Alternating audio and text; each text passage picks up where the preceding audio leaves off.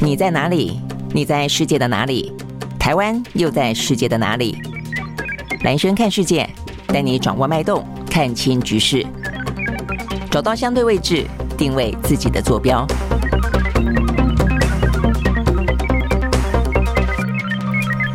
好，早安，欢迎收看今天的呢蓝轩看世界哦。今天呢是礼拜二啊。OK，好，那这个今天的话呢，一样的，一开始的话呢，还是很快的让大家知道一下呢，这个全球的疫情啊。目前看起来的话呢，全球疫情还是啊，这个日本跟韩国是目前看起来呢，全球啊，这个目前疫情最严重的地方。呃，在。嗯，昨天啊，这个日本的数字啊，这个昨天日本的数字的话呢，是二十一万多人啊，这个二十一万多人呢单日新增感染。然后的话呢，在南韩好，这个是今天最新的数字是十五万人呢单日新增感染。好，所以呢，连续看起来的话呢，其实日本不断的创新高。呃，不过哦，这个其实现在真的是因为啊，这个经济的部分，呃，全球经济啊碰到太多太多的一些逆风了，不管是呢这个高温呃，这个干旱，不管是呢通膨升息等。等等啊，所以呢，这个疫情真的啊，这个已经看了这个中国大陆啊，这不断的防疫风控，我想所有的国家呢都非常的有感啊。如果说再这样下去的话，可能呢对每个国家的经济啊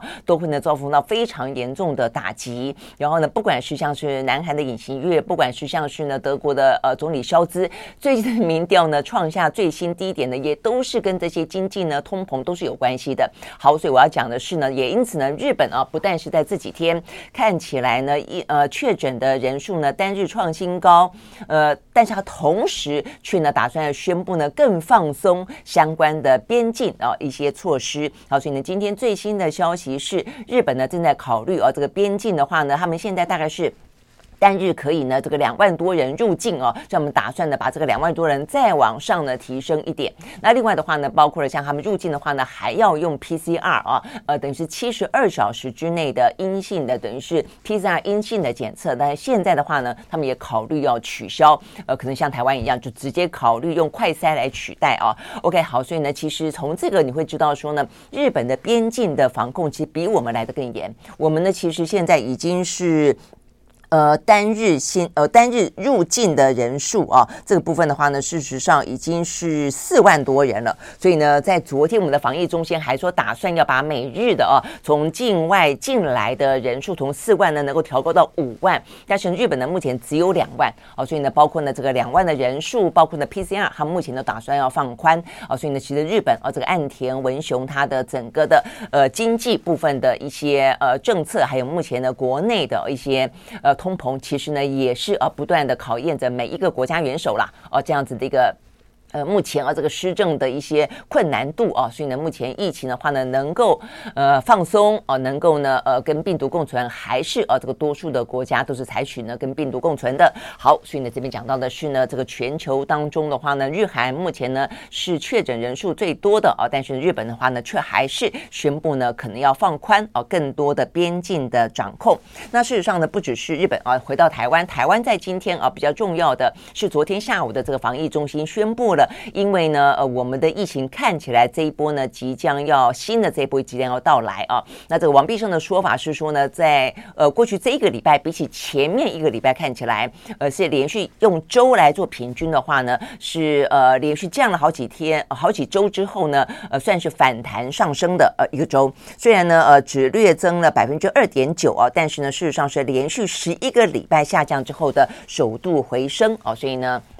呃，这个王必胜再次的提醒说呢，这预预告的啊，这个应该就是呢下一波疫情升温的警讯了啊。那因为这样的关系啊，那也因为呢即将要开学的关系，所以昨天除了提醒啊这个 BA 点五可能下一波即将到来之外，再来的话呢就是针对学校啊这个。宣布了一些呃相关的因应的开学，如果说有同学确诊的话呢，到底该怎么办？那过去的话呢是一人确诊全班停课嘛啊，但是现在呢最新的呃这个决定是从九月十二号开始啊，就说如果你确诊的话，呃快筛阳性的话，那你就在家居家隔离七天。那之后的话呢，你就是只要是阴性。呃，你就可以来上学。但是呢，如果说呢，班级有人是确诊的话呢，呃，我们的防疫中心是会提供了快筛剂，全班的同学快筛阴就去上学。所以意思就是说呢，呃，以后如果说班级上面有人确诊的话呢，不用全班停课了，但是你要快筛阴才能够去上课。OK，好，那所以呢，这个算是一个。呃，比较算是重大的一个呃，开学之后的宣布。那这个部分有有两个呃，这个特色或者是重点需要去理解的。第一个是，嗯，开学日是八月底啊，通常一般来看的话是八月三十号。但是的话呢，显然的，我们的呃防疫中心跟教育部讨论之后的决定是采两阶段的呃防疫措施。八月三十号呢到九月十一号是第一阶段，一样的是一人确诊的全班停课。哦，但是九月十二号开始的话呢，才是说好一人确诊就在家隔离。那全班的话呢，就是快筛阴啊才来上课。呃，OK，好，这里呢，等于是在短短的开学日。呃的一开头有两个礼拜的时间是一个特例哦，所以为什么不知道？昨天防疫中心没有特别解释哦，所以呢，有这个学者啦、专家啦或者家长啦，就有点点反弹，就为什么要搞那么复杂，要分两个阶段来实施哦？我唯一想到的是，呃，是想要去理解一下前两个礼拜。看看呢，呃，这个确诊全班停课，就是因为不晓得在暑假期间，呃，因为年轻人嘛，这个呃体力旺盛，活动力旺盛啊，这个很容易爬爬灶。然后的话呢，很多又是无症状或是轻症，所以是不是想要说呢，呃，以防万一哦，所以一开始的话用用比较高规格的方式啊，就有时候有人确诊，那就先全班停课，那看看确诊的人数有多少。那如果不多的话，那就开始进入到所谓的呃，这个有人确诊，那那个人就在家，其他人的话呢就是快筛阴，是不是因为这样的关系？我如果是的话，我坦白讲，我觉得防疫中心应该说清楚一点啦。如果说清楚一点的话呢，那就是让家长可以比较的放轻松嘛，哦，所以否则我就看这今天的。媒体报道啊，就在昨天的防疫中心这样的两阶段的政策宣布之后，就有家长担心说啊，那如果说呃这个接下来就放宽的话，那会不会呢？呃，这个就是疫情蔓延开来啊？但是如果说前面两个礼拜是有点像是一个测试，看看呢这个确诊状况怎么样的话，那或许家长可能不用呃那么的担心。呃，但是如果是这样的话呢，其实防疫中心就应该保留一个弹性，就是说如果前两个礼拜呢到九月十二号以前确诊的人数，确实不多，那么就开始进入到原本规划的第二阶段，就是呢，快塞阳的在家隔离，其他全班照常上课。那但是呢，应该有一个弹性，就是，如果说呃回到学校之后发现确诊的呃这个学生真的是很多的话，那么是不是应该要延后，或者说要重新考虑九月十二号那个呢，只要快塞阴就可以上课这样的一个新的政策哦？好，那我说我想这个部分的话呢。呃，是一个比较特别的地方，是分两个阶段，就是说头十二天啊，跟后面啊是一个不一样的这样的一个政策。那是不是这样的一个政策的原因哦？有没有什么样的专业考量？我觉得防疫中应该说的再清楚一点了哦。那所以呢，这部分是比较值得注意的。那再一个的话呢，就是快筛剂。那如果说用呃九月十二号开始都是用快筛阴就可以去上课，即便班上有人确诊的话，那么快筛剂。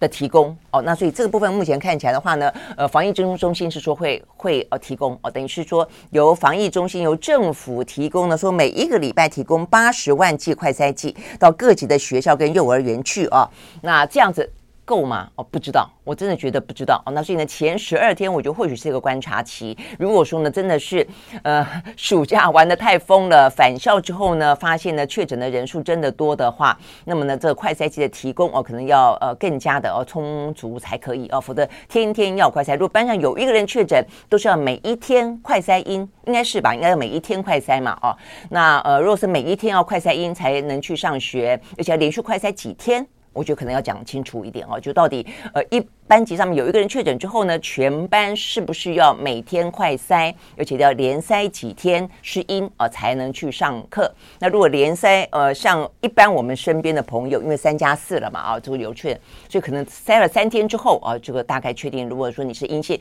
大概啊就就觉得应该不会染疫了。那所以同学也是这样子吗？连赛三天阴之后就可以不用塞了吗？那如果说要再多一点、谨慎一点，连赛七天的话，那么这样子的一个快赛期够不够？我想这一部分都是蛮值得注意的哦。OK，好，所以呢，就是有关于呢，呃，这个即将开学了。那所以开学的话呢，呃，这个目前看起来是前面的呃这个十二天，呃，一人全诊呃确诊全班停课三天，然后九月十二号之后呢，一人确诊全班快筛阴就可以上课，大概来说是这样的一个状况。好，所以呢，呃，进入开学季节了啊，我想这可能不只是同学，有些人想啊，那我们有我们家没有小朋友，或者说小朋友呃这个顾好就好，但重点是小朋友如果没有顾好的话哦，呃，他们染疫就算是轻症是回会回到家里面的，所以家里面的长呃长长辈啊，家里面的成年人，呃，会不会啊，因为这样的关系哦，确实是担心又让这个疫情呢不断的啊这扩大下去，所以我觉得还是要特别值得注意。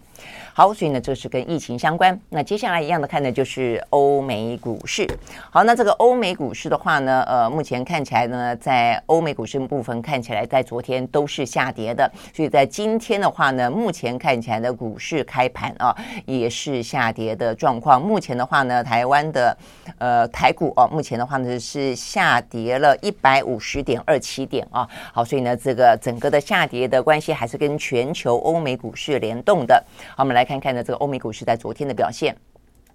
好，在昨天的话呢，从美国开始看起，啊，这个道琼道琼呢下跌了六百四十三点一三点，收在三万三千零六十三点六一点，跌幅是百分之一点九一。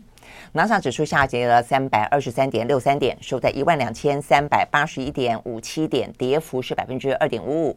S&P 500呢下跌百分之二点一四，另外呢，费城半导体跌了百分之三点七二哦，所以呢，这个呃跌幅其实还算不小啊。那再来的话呢，欧洲三大指数目前看起来也都是下滑，德国呢下跌了百分之二点三二，英国呢下跌了百百分之零点二二，法国呢跌了百分之一点八。OK，好，那这个欧美股市啊，这个都下跌呢，最主要的话呢，一样啊，就是笼罩在这个。市场的上空上，也就是现在全球经济呢面临到的逆风，真的是很多啦，一道一道的风哦，从四面八方而来，呃，吹的啊，整个的股市呢其实是呃瑟瑟发抖的哦。那虽然我们今天第第一个是呃，我们今天早上啊，这个在兰轩时间呃八点钟的时候呢，《经济学人》杂志的单元也聊到了，呃，事实上整个的经济状状况啊，其实并没有真的好转，所以特别提醒的是所谓的熊市陷阱啊。那一样，在今天我看到的这个华尔街的市场也讨论。这件事情，他们是用叫做夏季反弹来形容，不管叫做熊市陷阱还是叫夏季反弹，都是告诉你说，目前看起来呢，好像有一些呢股市反弹的呃迹象啊。那看起来好像突然之间牛跑出来了，但事实上呢，这可能是陷阱，这事实上只是夏季的反弹而已哦。这个接下来的话呢，其实大部分的人对于目前的经济前景看起来，尤其专家哦，都还是有点看淡的。好，那几个原因呢，这个呃。导致都还是看淡，我们先看一下啊，有一个呢，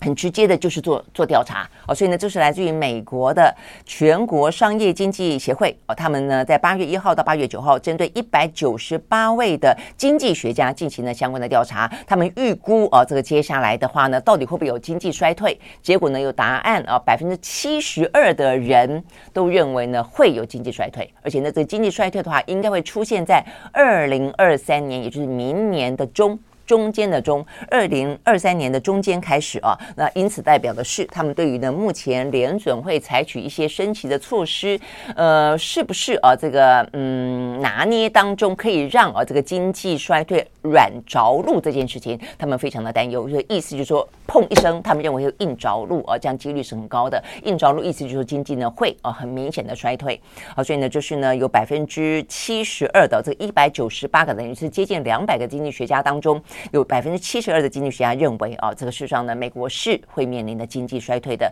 在明年中间。好，那所以呢，这个部分的话呢，显然的啊，这个我相信啊，这个最近这些天，呃，这些联准会的。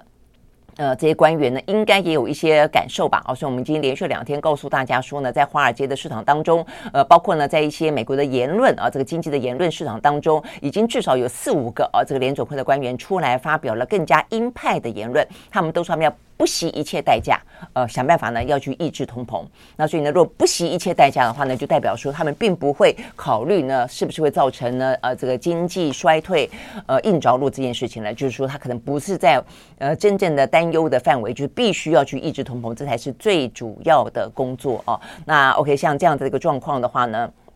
确实啊，这个也因此呢，去印证了为什么呢？呃，市场上这一两天都谈到了夏季的反弹可能只是暂时性的而已啊。那也因此呢，到底是不是整个联准会是往这个方向去想啊？目前的话呢，有一些官员虽然这样子释放出鹰派的言论，但这个礼拜五呢，会是一个呢比较验证的关键，那就是呢，在呃这个礼拜五，全球的央行总裁会在美国的 Jackson Hole 每一年进行呢这个全球的央行。总裁的年会，好，所以呢，在这个年会上面的话呢，礼拜五就是美国的央行，也就是联准会的总裁呢，呃，这个。鲍尔他会发表呢专题演说。好，那这个专题演说当中，呃，很势必的，他一定会描述有关于目前美国的经济以及美国梦面临到的通膨，还有呢，呃，这个联准会的最最重要的工作两个嘛，一个通膨，另外一个就就业状况啊。那以及呢，他会采取什么样的措施？而这个措施的话呢，产生什么样这个效果？那这个效果的话呢，大概多久之后呢，可以啊，这个让整个的嗯风波啊，这个风波就是通膨的高物价的，然后必须要用升息的这样一个状况呢，可能可以过去哦。所以呢，这个礼拜五有关于呢，呃，鲍尔在这个 Jackson Hole 里面的演说的话呢，是备受关注的。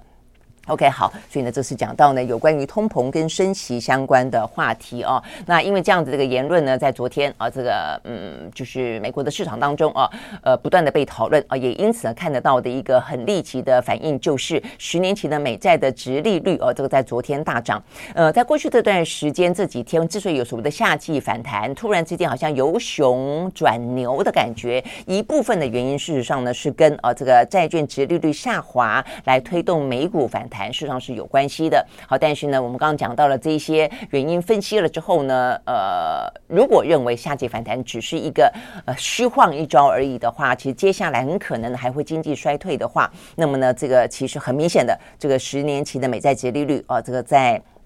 呃，昨天啊，这个本来有一度呢是跌破了百分之二点六，昨天升破了百分之三，是七月二十号以来的新高。好，所以呢，这个部分的显现呢，当然就让啊整个市场呢可能更加的不安。OK，好，所以呢，这些是跟比较跟通膨啦、升息啦啊这些相关的啊这些数字联动有关的状况。那再来的话呢，就要看看的是哦，有关于能源方面的消息啊。那这个能源的方面的消息的话呢，就要看啊这个好几。几个了？这个能源哦，开始想哪哪些方面的能源？如果说水力发电的话，我们还是从先从大陆开始看起，因为呢，这个目前的话呢，中国大陆的高温跟干旱啊所造成的连锁的效应真的越来越严重啊！我今天看到了，包括什么《纽约时报》啦、《华尔街日报》啦等等啊，其实他们的呃这个网络的头条几乎都是在讨论有关于中国的高温跟干旱造成了经济受挫啊，那造成了目前看起来它影响的层面呢越来越大哦。那当然第一个问题。是高温本身啦，这高温本身就代就代表地球发烧的状况，极端气候的状况真的是越来越严重哦。所以到目前为止的话呢，他们的高温啊所造成的已经连续十一天了啊。这个中国大陆的呃，等于是他们的气象单位发布了高温的红色的警报，呃，所以呢，这所谓的高温红色警报都是四十度以上的高温啊。所以你可以想象啊，那实际上高温，如果说你高温暴雨是一件事情。高温不下雨是另外一件事情啊，所以目前看起来的话呢，大陆的目前的情形就是高温又不下雨哦，所以目前的高温又不下雨的状况，我们目前看到的，呃，有一些湖泊哦，说呢已经出现了。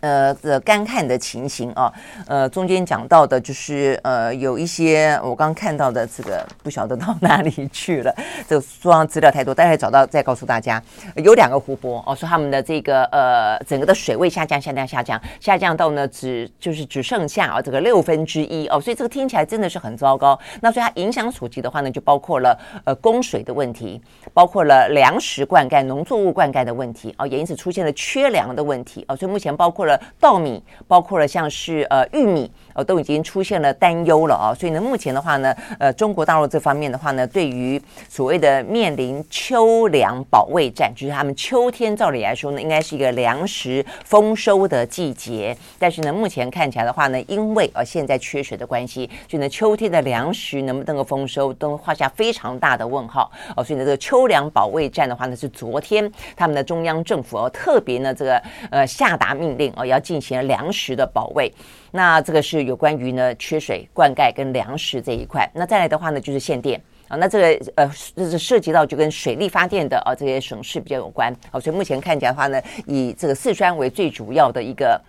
呃，受创最深的地方啊，所以呢，目前呢，四川啊，它作为非常呃西南部，就等于是中国西南非常大的一个工业重镇啊，所以呢，到目前为止呢，受到影响的，我们跟大家讲过了，包括笔电，包括了太阳能，包括了锂电池，包括了像是呢，这边还特别提到的啊，炼铝业啊，也因此而受到了一些影响，炼铜业也因此受到了一些影响，水泥产业啊，也受到了一些影响。啊，所以呢，这些呃各方面其实看看起来的话呢，影响。都还蛮大的哦。这边讲到，比方说世界级的电池厂商叫做宁德时代，那他们的第二生产的基地就在四川，我说他们的那方面的呃工厂已经被迫先暂时停产了。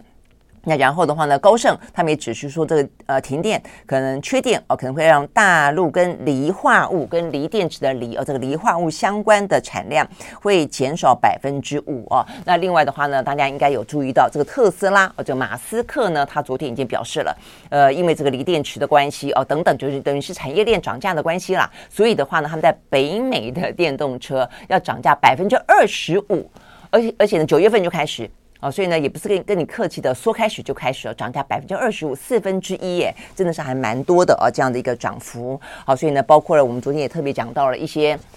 太阳能啦、锂电池啦啊等等的一些周边，目前看起来的话呢，涨价啊，包括这些呃系啊，这个系多。等就他们的呃来源系啊，它也在涨价，所以原物料也涨啊，因此带动的其他的部分的话呢，呃零件啊也开始呢都涨了。OK，好，所以呢这部分讲到的是大陆的物资啊，这个目前供应链呢拉警报，所以不管是从这个呃灌溉粮食或者从限电的角度去看的话呢，呃这个事实上呢对于大陆来说都造成相当大的影响。好，那所以呢这个部分的话呢影响所及啊，包括了像台商，我们看今天有个数字啊，这个数字的话呢包括一。疫情的风控也包括限电所导致的啊这个停产停电，所以我们在七月份，七月份我看比较多的应该还是属于疫情的部分了啊。我们这个最新的投审会公布的数字，我们对大陆投资啊这个审核的件数跟金额都呃下降，年减大概有百分之接近五十，对大陆投资哦年减百分之五十哦，所以呢这个影响实际上是真的蛮大的哦，所以显现出来是过去这几个月。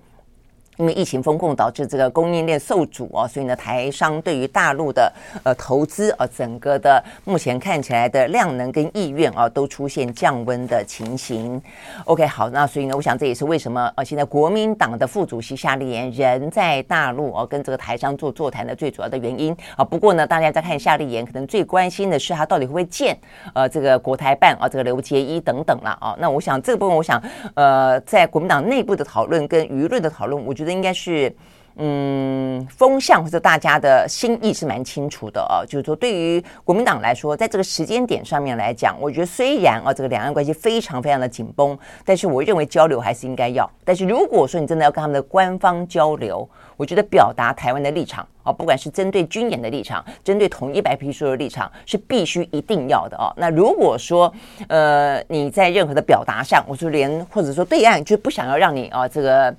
表达这个义正言辞的立场，因此不见，那不见就不见哦，所以官方不见就不见哦。但是如果说要见的话呢，呃，夏立言此行目前看起来的话了哦，他们是还是到目前为止都说是跟台商的啊进行了民间的交流。那所有说释放出来要跟刘结一见面的，他们都说是假消息哦。这个目前的话呢，包括他们的什么中呃国民党的大陆部的主任林主家哦，还说呢，呃有消息指出啊，这个夏立言要在二十六号见刘结一，他说这是假消息。哦，那所以并非事实。好，那如果说是的话，我们就是再表达啊。就如果是的话，我觉得对国民党来说，你必须要去反映啊，这个台湾民意的意见。呃，台商的交流是一件事情啊，它可能有一些投资保障啦、啊、等等啊。呃，因为最近大陆的这个经济状况确实啊，这个还蛮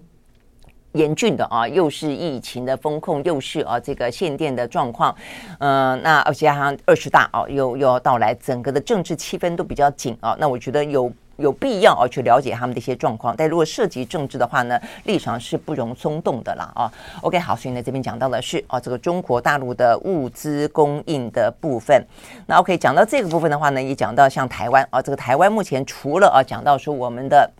呃，台商对呃大陆投资啊，呃也年减百分之呃五十。那另外的话呢，我们的外销订单啊，这个在昨天所公布的呢，统计处的公布啊，我们的外销订单的话呢，意外的啊，这个事实上是呃年减百分之一点九啊，所以终结连两红的状况啊。那所以呢，这个情况跟全球的啊这个经济就联动了，包括大陆的问题，包括全呃美国的通膨的问题啊等等。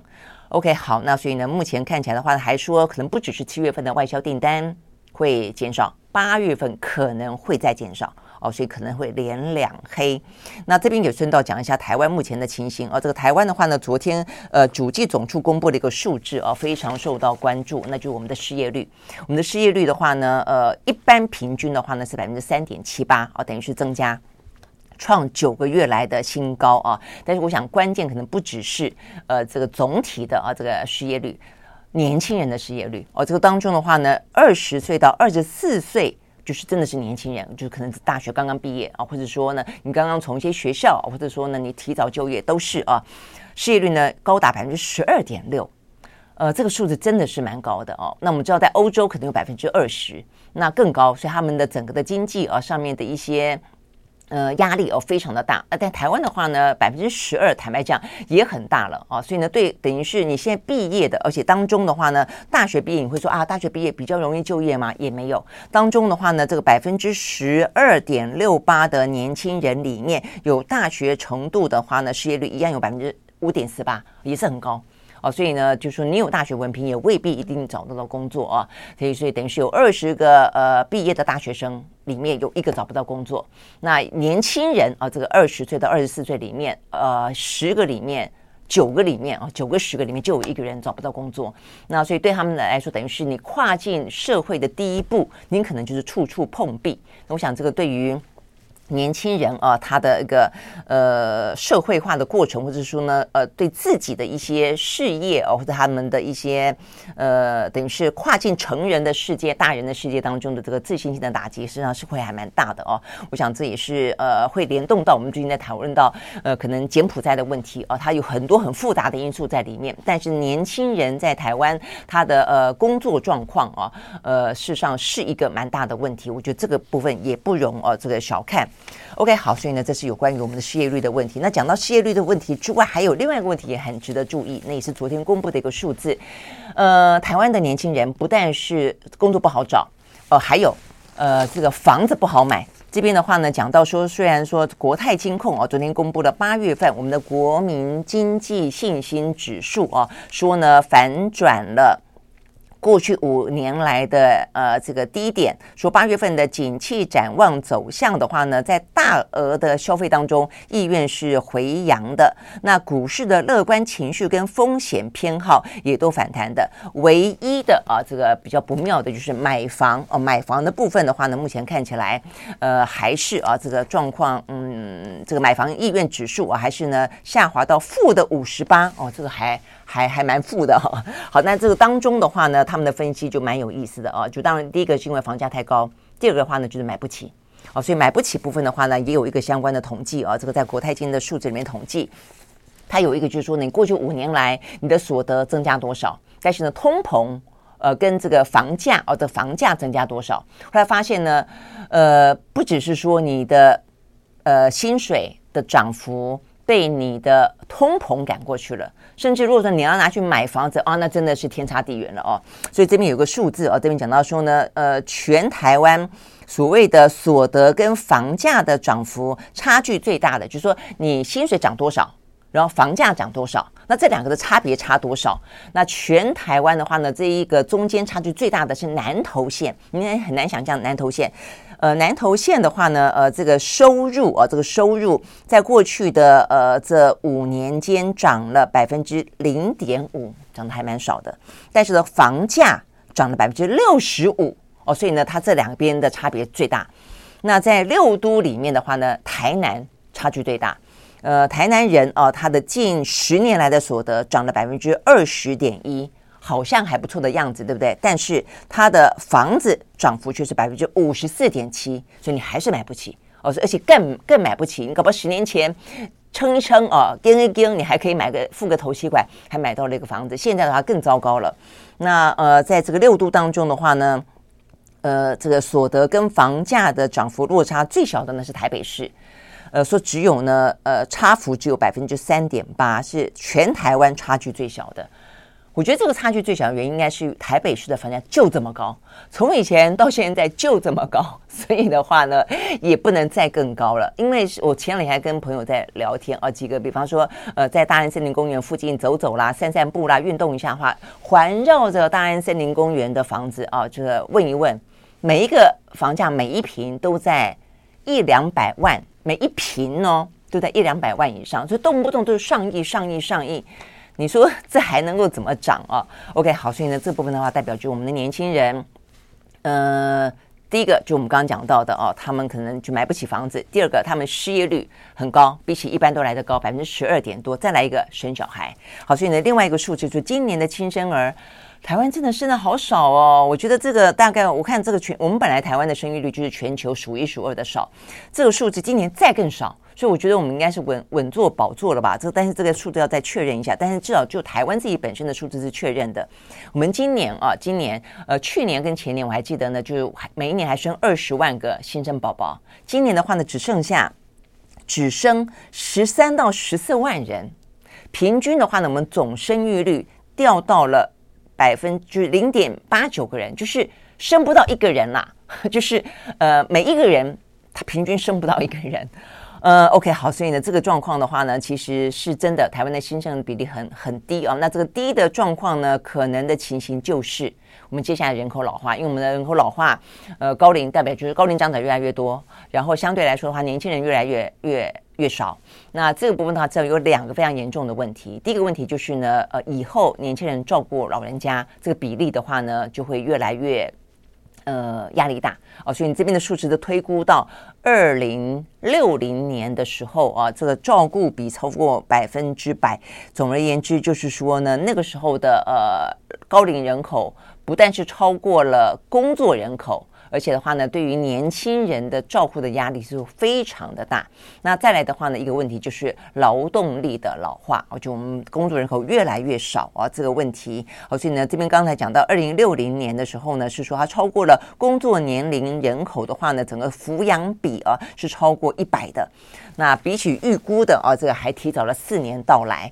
好，所以呢，这部分的话呢，都显示出来啊，这个不管是此时此刻的经济啊，目前的压力，或者说往前展望的话，包括工作，包括买房，包括生小孩，这都是人生当中非常重要的事情啊。但是呢，目前看起来台湾的状况都呈现出呢，呃，至少在经济数在数字上面都呈现出呢非常不容乐观呃的前景。OK，好，那这个呃，这是有关于我们刚刚讲到台湾的这些经济数字啊。那刚才讲到的这个跟能源有关，呃，在中国大陆的话呢，水是水力发电，是高温干旱的关系；在欧洲国家的话呢，就很明显的是天然气啊。所以有关于天然气的话题呢，在今天啊，这个依旧就是呃，最主要啊，是因为呢，呃，这个俄罗斯不是说在这个月底的时候，对于呢德国的天然气的供应北溪一号，呃，打算呢维修三天，又要维修。动不动就维修啊！我觉得这个维修本身的话呢，呃，政治性还蛮强的啦啊。那也因此的话呢，这个状况在昨天消息一出来之后啊，一度的又造成了呃这个石油。价格是上涨的啊，所以呢，这个上涨，那尤其是天然气啊，这个天然气的话呢，更刷新了十四年来的新高。所以你会知道呢，在呃欧洲，他们的天然气的价格真的飙到疯狂的价格。那刚才讲到这个油价啊，一开始的话呢，事实上昨天是上扬，呃，包括了这个美国的升息话题，包括了中国的经济疲软的话题，呃，等等，都会引起了需求的担忧啊。那包括我们刚刚讲到的这个北溪一号的话题，但是后来啊，后来呃，这个昨天的油价呢是反转下跌。跌，那最主要下跌的原因是沙乌地阿拉伯呢，这个就是 OPEC Plus，他们突然之间说，呃，其实，在面临那么复杂的经济前景底下啊，这过去还在讨论是不是要增产，让油价可以下降，但是现在有些时候呢，这个油价目前看起来能源价格已经下降了，所以昨天的话呢，呃，这个阿拉伯呃沙乌地阿拉伯说可以考虑减产，哦，说减产的话呢，也是在呢未来的选项之一。哇，这个消息一出来之后呢，这个。呃，油价呢又反转的往上扬了一些啊，等于就是跌幅收敛了哦。所以昨天的话呢，最后在西德州原油部分的话呢，是下跌百分之零点六，收在每一桶九十点二三块钱美金。伦敦布兰特原油下跌的是百分之零点三，收在每一桶九十六点四八块钱美金。哦，所以呢，跌幅事实上是都有点收敛了啦哦。但是的话呢，这个时间点上你还要减产，这真的是很很烧脑筋啊。所以呢，这个部分真的是。每一个呃这个环节，不管是俄乌战争的环节，不管是中东局势的环节，不管是呢这个油国组织的考量啊，市场考量等等，呃，都是啊这个影响到这些能源价格啊有关的部分。好，那所以讲到影响到能源价格的话呢，另外呃，在今天蛮受到关注的就是呃，在德国哦，德国的。嗯，有关于核电厂是不是要延役这个事情，今天丢出来的这个呃可能的想象之后呢，现在进入到了一个呢呃严重的啊这个激烈辩论期，那就是呢绿党啊这个柏林就等于是德国目前的内阁啊，这目前的话呢呃绿党是加入啊目前的话呢肖兹的联合内阁里面的啊这个好几个。呃，官员啊，包括像什么呃外交部长啦、经济部长啦，都是绿党的啊。那所以的话呢，这个绿党的经济部长啊，他就出来反对，他不赞成呢这个核电厂延役啊。他说呢，经过精算之后，他说呢，就算说呢，我们现在呃能源这个呃什么天然气啦啊，这个价格拼命涨，这、呃这个俄罗斯又拿着天然气当武器啊来对付我们，但是他说呢，就算说是呢。呃，这个核电厂延役大概只能够省下百分之二的天然气的用量哦，等于说它供应出来的电量可以少一点，这个天然气的依赖是这个意思，只有百分之二。所以从这个角度去看的话呢，需不需要到呢？呃，既然这个整个的德国在前总理梅克尔的时候已经定了一个法案，然后就说要在今年底的话呢终结核电厂，所以需不需要为了百分之二？而去呢推翻这样的一个法法法令啊，所以呢，这是呃这个德国的经济部长所提出来的这个质疑。但是啊，财政部长不这样想，财政部长的话呢是跟这个肖兹一样是社民党，那他的一被被认为比较轻商一点啊，他就认为说呢，目前就整个呃德国的经济状况，就德德国整个的呃能源当中的这个压力，他说呢，只要有选项。都应该被列入考量，所以他认为把核电厂延役也应该当做呢开放的讨论的选项之一。OK，好，所以呢，显然的啊，这是为什么啊？这个今天媒体啊当中，国际之间也都在讲说呢，柏林陷入的啊严重的分歧，正在激烈的辩论当中。好，那的不论如何，这个辩论对于西方国家来说，事实上呢是经常啊，我觉得很好的，就他们很好的习惯，公共政策就是辩论，而且包括了连内阁的阁员都会。大方的啊，表达自己不同的意见就来辩论。所以肖兹说，呃，这段时间的辩论啊，也算是一种压力测试吧。我们就好好的辩论啊，那然后的在这个月底或是下个月初再来做最后的论断。OK，好，所以呢。有关于能源啊，它其实要考量的部分或它牵动的部分，实际上是真的是非常多的啊。那讲到这个能源的部分的话呢，台湾今天有一个相关的消息，呃，我们也尽量的希望能够在能源稳定供应，但是希望同步能够达到呢减碳啊这样的一个方向呢去迈进。那否则的话，我们用呃这个绿能呃干嘛呢？不断说要用绿能去取代啊这个核能或者取取代呢这个火力发电，好，但是。我们的减碳目标，每一个国家啊，这个愿意去响应啊，这个永续的国家都会说我们有自己的减碳目标。好，那我们也定有五年一期的减碳目标。所以，我们第一期的话呢，是在二零二零年要做一个检验啊。那希望能够比起二零零五年要减少百分之二。好，但是昨天数字出来了，我们统计出来，在二零二零年那个时候，比起二零零五年的减幅，我们破功，没有达到目标，呃，我们只减了百分之一点八八，OK，并没有到达百分之二。那你说啊，蛮接近了，对，还要再加油。呃，不论如何，蛮接近，但是并没有哦达到目标。而且呢，中间最夸张的是，我们呢，其实在废弃物、工业跟农业的废弃物部分的话呢，其实都有减量。我们就是在能源部分，我们能源部分的话，能源所产生的碳排放。反而逆势成长，所以这就是我们讲到这些年来啊，最这段时间我们不断讲到，就当现在的话呢，不管是高温啊、干旱啊、缺水也好啊等等的天然气问题也好，呃，你再怎么样都不能够拿火力发电啊拿来做一个可能的过渡，因为火力发电就会造成。空污造成空污的话呢，不要讲肺腺癌的啊，这个与日俱增了啊，就减碳目标也都是啊，就你就会让整个的状况出现更糟糕的情形啊。那所以呢，这个部分的话呢，能源的部分我们逆势成长百分之三点八一哦，所以呢，是我们的第一期减碳目标最主要破功的原因，就是在我们的能源并没有啊真正的能够达到减碳，甚至还超标。OK，好，所以呢，这个部分呢是讲到。能源的状况啊，那所以呢，这个全球现在都陷入呢这个能源的危机啊，不管是因为战争关系导致的能源危机，还是天候的关系导导致呢用电过过高呃等等等的呃原因啊，或是任何的这个产业链啊，因此导致的一些呢呃不稳定。总而言之的话呢，能源问题真的很伤脑筋。那就就这个呃欧洲来说的话呢，每一年的七八九月啊，就刚好本来就是天然气的价格会飙涨的时候，因为这个时候。后的话呢，已经准备要进行秋进入秋冬了哦。那加上呢，通常八月份的话呢，会有一些飓风，也就我们的台风，会造成一些破坏哦。所以呢，包括飓风带来的供给破坏，包括呢家庭取暖这样的一个呢呃需求的旺季即将到来。呃，你不要说哈，现在就有取暖，有。我刚刚看新闻讲到说。现在中国大陆的啊，这个呃缺水啊所导致的干旱跟限电的问题，可能可以稍稍有一点点缓和了啊，因为呢，在连续十一天高温之后。新疆已经下雪了，所以新疆下雪之后的它的冷空气会南往南吹哦，所以南边的高温可能会稍稍的缓和下来。所以呢，其实呃很多高纬度的国家啊，现在事实上呢就已经开始有这个呃取暖的需求了哦。那所以呢，我们刚刚讲到这个取暖需求的旺季到来，再加上呢俄罗斯的。时不时的维修哦，那去中断了这个欧洲的天然气的供应啊，都会让这个天然气的价格在未来这段时间只可能哦，可能更压力更大，只可能会更高哦，可能很难下来。OK，好，所以呢，这些呢都是我们今天看到哦跟。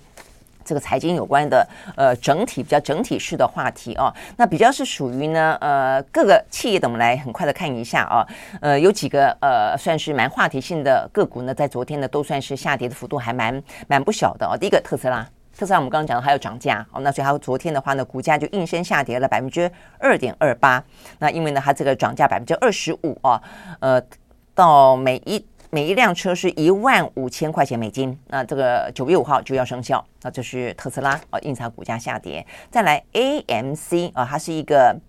Entertainment 啊，这个 Holdings 就是嗯、这个连锁的啊，这个电影啦、影音的啊这样一个龙头，它昨天股价大跌百分之四十一点九二，哦，这个几乎快到腰斩了啊。那最主要原因是说它有一个优先股即将要上市，但是呢，在交易之前，没想到全球第二大连锁的呃电影院啊，这个 Cineworld 啊宣告可能破产，都因为过去这段时间疫情的关系啊，那去电影院几乎就是。没有开放，而且大家也就开始慢慢习惯的啊，这个呃串流在家庭里面攻城略地啊，不管是 Disney Plus 啦，不管是 Netflix 啊，所以导致了这个电影院真的很惨。好，所以呢，因此啊，造成了 AMC 啊，它的股价呢也因此而大跌。好，再来的话呢是福特啊，福特的话呢也跟这个电动车有关了啊，他们为了想要去呢筹措更多的资金跟。呃，这个一些资源，然后来进攻哦，这个电动车的市场要跟特斯拉呃一较短长，所以他们最近裁员，证实要裁员三千人，呃，这个人数不少啊，这个集中在呢北美跟印度啊，九月一号就生效，要裁员三千人。好，所以呢消息出来之后，虽然它是要实现 Ford Plus 啊，就他们要往电动车的呃愿景去迈进啊，但是在眼前的话呢，呃，真的是对股东来说都觉得哇，这个看起来。呃，可以撑得过去吗？啊，这个裁员裁这么多，啊，股价暴跌了百分之五点零四。OK，好，所以呢，这些是跟今天啊比较有关的一些个股。好，那最后我们来看看啊，还有什么比较重要的消息？我想应该要讲的啊是俄乌啦。啊。这俄乌目前的状况看起来又到了另外一个呢新的阶段啊，所以包括了呃几个讯息啊，就是说第一个先前讲到说呢，呃，他们的核电厂，那双方俄呃俄乌双方不断的啊就是。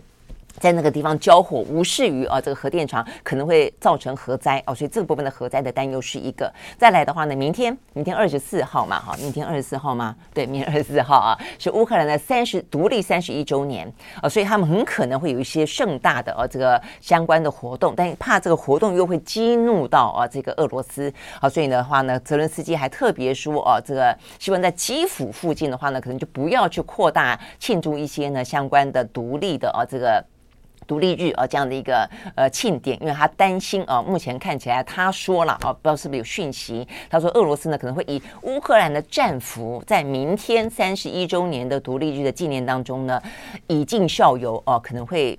残暴的啊，这个进行一些动作，所以呢，这是泽伦斯基这一两天不断讲的。一方面讲到说乌克兰的战俘，二方面他也就是呃不知道什么样的讯息说可能会有很残暴的动作啊。那呃是不是残暴是一件事情哦？但是就整体来看的话呢，俄乌战争呢目前看起来没完没了哦，可能是另外一个呢摆在眼前的事情了哦。这个部分的话呢是包括了像是呃这个责任呃。联合国的啊，这个秘书长啊，这个古特瑞斯，他昨天在敖德萨就还特别啊，呃，去想办法啊，这个在这个核电厂附近，希望能够划一个军非军事区，结果失败。那他现在到了这个目前看起来的话呢，呃，整个的俄乌战争啊，已经进入到二月二十四号，也就是呃明天会进入到第六个月，等于是半年，足足半年。哦，所以呢，等于是明天又是呢俄乌战争半年，又是呢乌克兰的独立日哦，等于是有这个嗯双重的意义了啊。呃，所以呢，这个呃古特瑞斯特别到了目前俄乌的战争，呃，看起来战火最炽烈的是南部，但是他到了敖德萨之后，他非常悲观的告诉记者说，目前呢俄乌战争的和平。目前看来遥遥无期，好，所以呢，这个部分呢，他说不容乐观啊，这个是古特瑞斯的说法。那不只是这样的一个说法啊，还包括了是我们看到呢，在欧洲相关的媒体当中，包括连。呃，美国的媒体来报道啊，呃，这个欧洲都说，因为实在是兵老尸疲了，呃，整个的挺乌疲乏了啊，所以呢，接下来的话呢，乌呃欧洲内部啊，在未来的呃这段时间，挺乌克兰的力道哦，恐怕会减少。那呃，挺乌克兰的力道如果减少的话，就怕双方。铤而走险啊，用别的方式想办法要去终结战争啊，所以呢，这是来自于欧盟这方面的说法。那再来的一个的话呢，就是我们看到啊，呃，这个是。嗯，我们看到的是，呃，这是俄罗斯，呃，俄罗斯啊，他自己本身的资深的外交官，在昨天的接受访问的时候也说，呃，他预料俄乌战争可能会再延续数年，好，所以呢，这样的一个说法的话呢，事实上不只是在俄罗斯哦，我看到今天呢是呃法新社的报道吧，啊，法新社报道了在乌克兰啊，他们呢很多呢还在战壕里面，呃，进行啊这个继续的，不管是防御战也好啊，或者说要去。想办法呢，进一步进行反攻的这些前线的啊，这些士兵们，这些士兵们看起来对于目前呢，呃，所谓的乌克兰已经反攻了这个说法的话呢，都是非常的呃不以为然，而且呢，都认为呢是非常的疲累，然后都非常的疲累。OK，好。呃，我看一下，刚才其实跟我说，呃，就是我们刚刚讲到中国大陆的湖泊嘛，一个是鄱阳湖，一个是洞庭湖啦，这个水位呢节节的下降啊，这个刚才说要找给大家看，好，所以我们刚刚回到，我们刚刚讲到说呢，这个在挖壕沟的这些乌克兰的士兵，包括呢前线的这个指挥官，都说，也都说，他们认为啊，这个大概接下来俄乌战争可能会呃数年之久。好，所以呢，这个对于整个的情况啊，真的是非常的。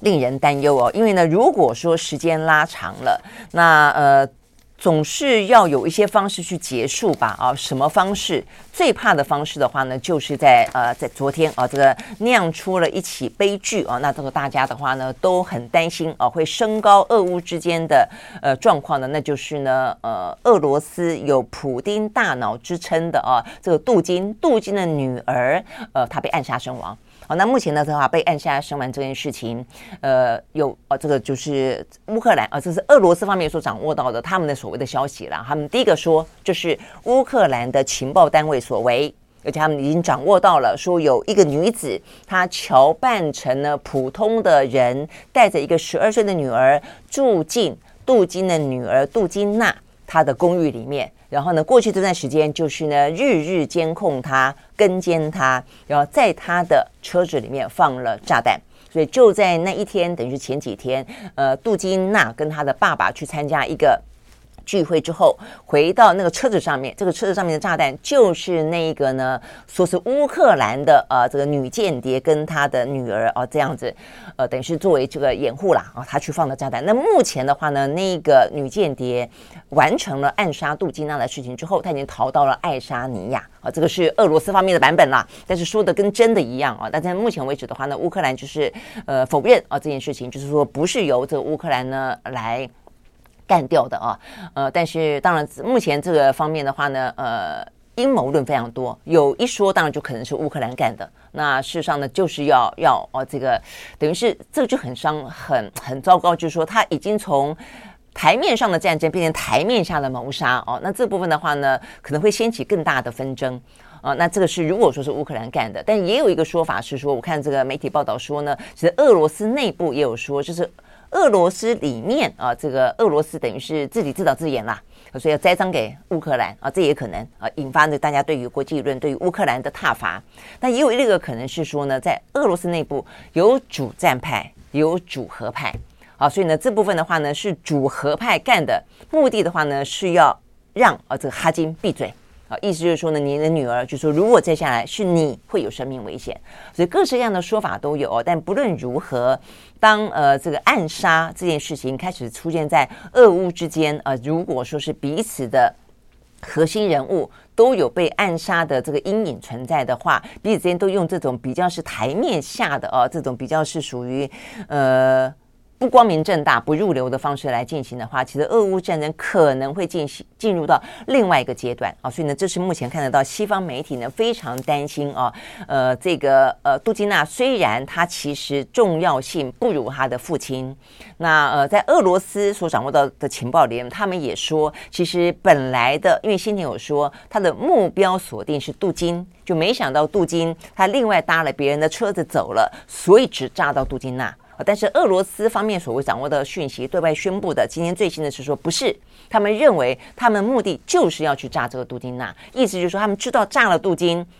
事情更大条哦，所以差不多就炸了一个呢，也有知名度，也具有相当的话题性，呃，也有伤害度哦，但是这样子就好哦，不至于到过度的啊这个